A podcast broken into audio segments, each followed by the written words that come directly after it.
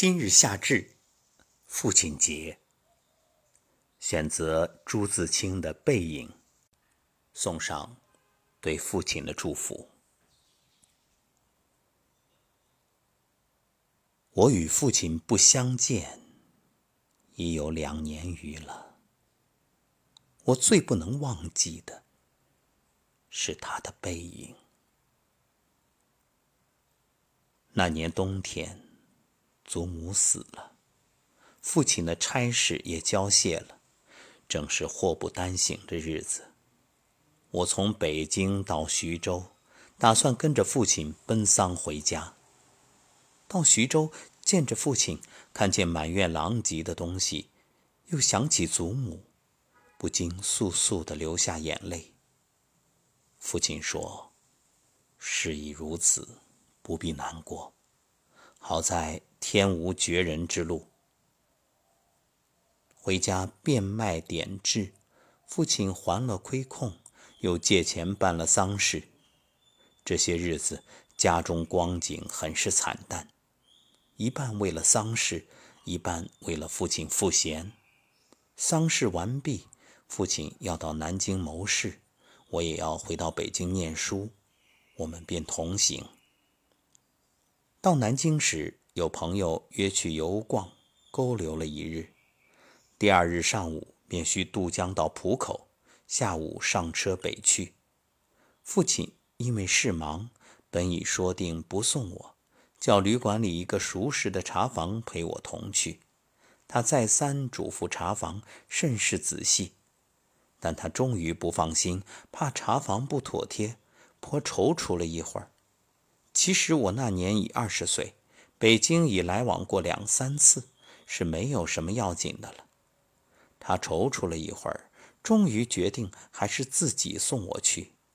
我两三回劝他不必去，他只说：“不要紧，他们去不好。”我们过了江，进了车站，我买票，他忙着照看行李。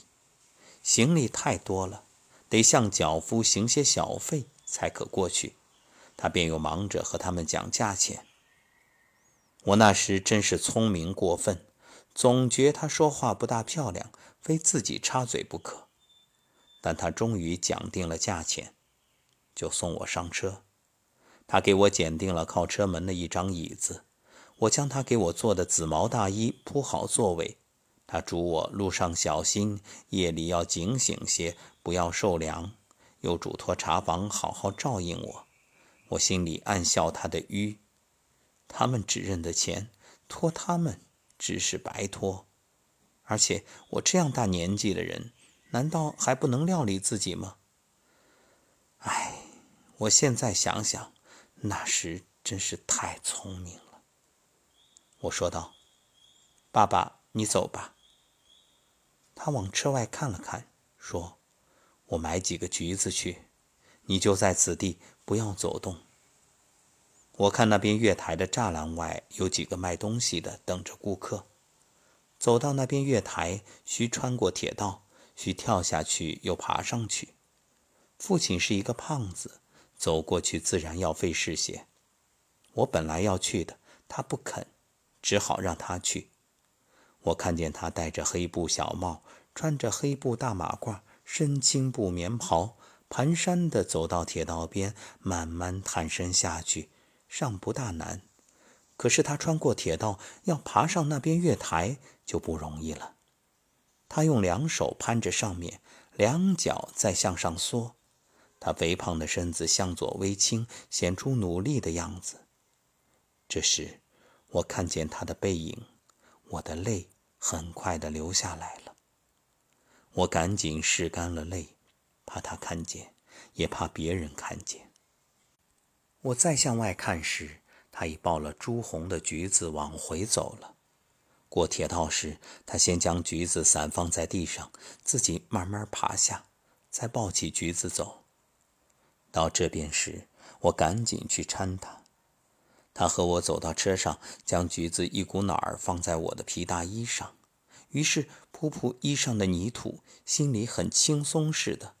过一会儿，说：“我走了，到那边来信。”我望着他走出去，他走了几步，回过头看见我说：“进去吧，里边没人。”等他的背影混入来来往往的人里，再找不着了，我进来坐下，我的眼泪又来了。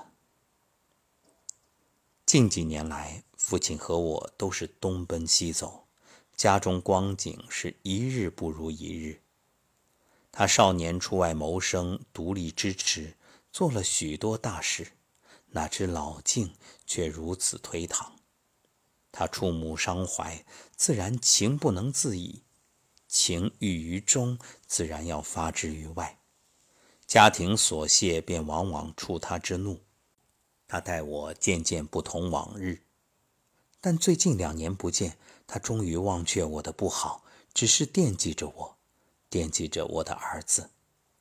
我北来后，他写了一封信给我，信中说道：“我身体平安。”为膀子疼痛厉害，举箸提笔诸多不便，大约大去之期不远矣。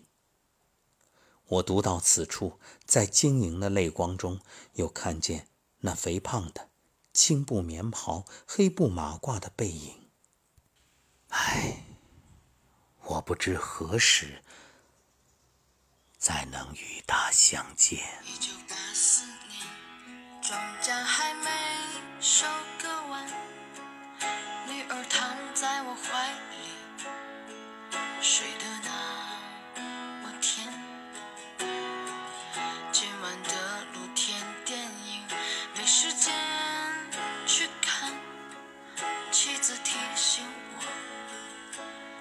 修修缝纫机的踏板。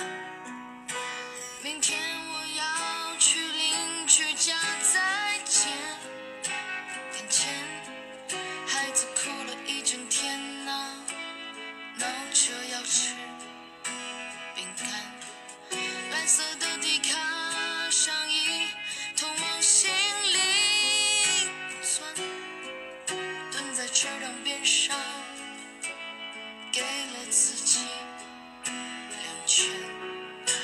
这是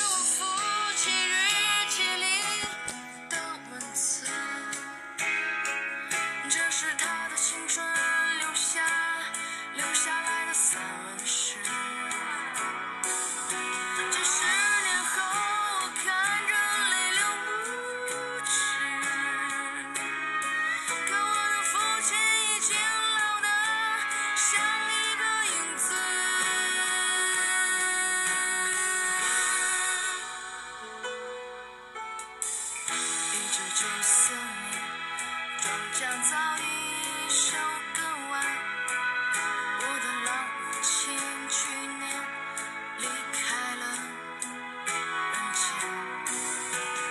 你若扎着马尾辫跑进了校园，可是她最近有点孤单，瘦了一。